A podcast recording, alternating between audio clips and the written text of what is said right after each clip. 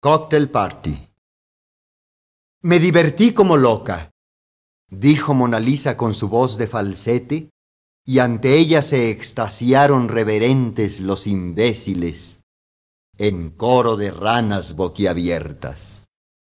Su risa dominaba los salones del palacio como el chorro solista de una fuente insensata. Esa noche en que las aguas de amargura penetraron hasta mis huesos. Me divertí como loca. Yo asistí a la reunión en calidad de representante del espíritu y recibí a cada paso los parabienes, los apretones de mano, los canapés de caviar y los cigarrillos previa exhibición de mis credenciales.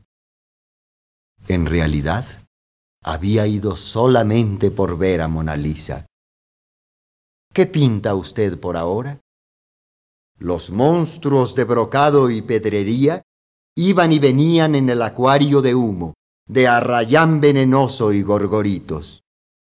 Ciego de cólera, y haciendo brillar mis linternas de fósforo en la sombra, quise atraer la atención de Mona Lisa hacia las grandes profundidades.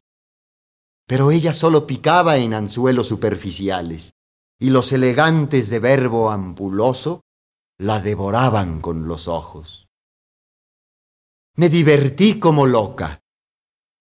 Finalmente, tuve que esconderme en un rincón de la fiesta, rodeado por falsos discípulos, con mi vaso de cicuta en la mano.